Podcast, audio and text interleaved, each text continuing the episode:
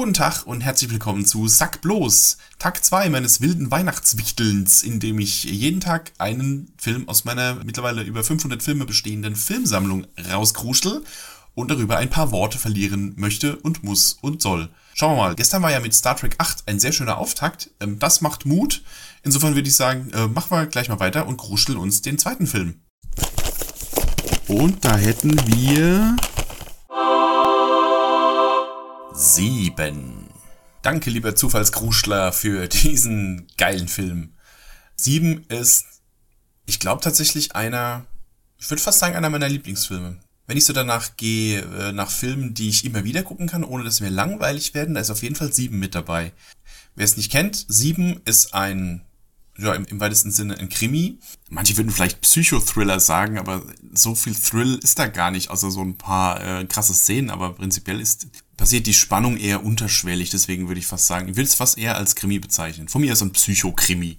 Es geht um zwei es geht um zwei Detectives, den alteingesessenen Somerset, gespielt von Morgan Freeman, und den Jungspund Mills, gespielt von Brad Pitt, die eine Mordserie aufklären müssen, bei denen sämtliche Morde nach den sieben Todsünden gestaltet sind.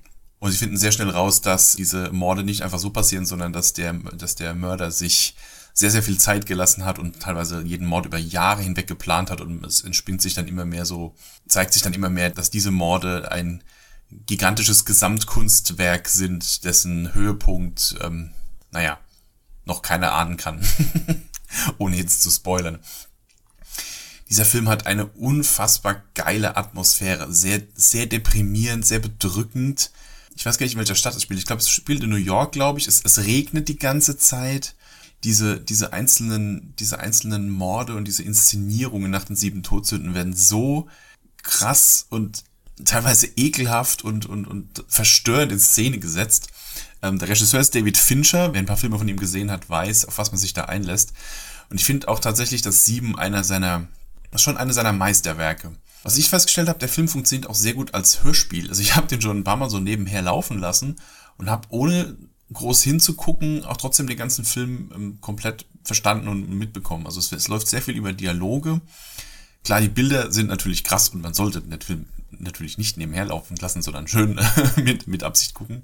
Aber es ist alles, alles sehr dialoggetrieben und man kann den auch fast als Hörspiel benutzen. Gegen Ende des Films haben wir noch einen sehr, sehr geil gespielten Mörder gespielt von Kevin Spacey. Man mag jetzt heutzutage von ihm halten, was man will, aber man kann nicht abstreiten, dass der Mann ein sehr geiler Schauspieler ist und auch gerade in dieser Rolle dieses psychopathischen Wahnsinnigen sehr, sehr krass.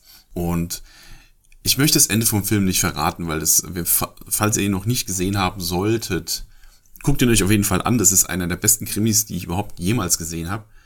Und gerade das Ende ist echt verstörend und, und lässt einem schon so ein bisschen, also zumindest beim ersten Mal gucken, schon so ein bisschen mit offenem Mund, äh, mit offenem Mund zurück.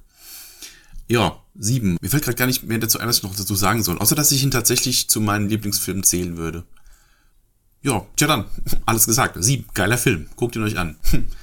Tja dann, das war Türchen bzw. Kruschler Nummer zwei und wir hören uns dann morgen. Bis dann.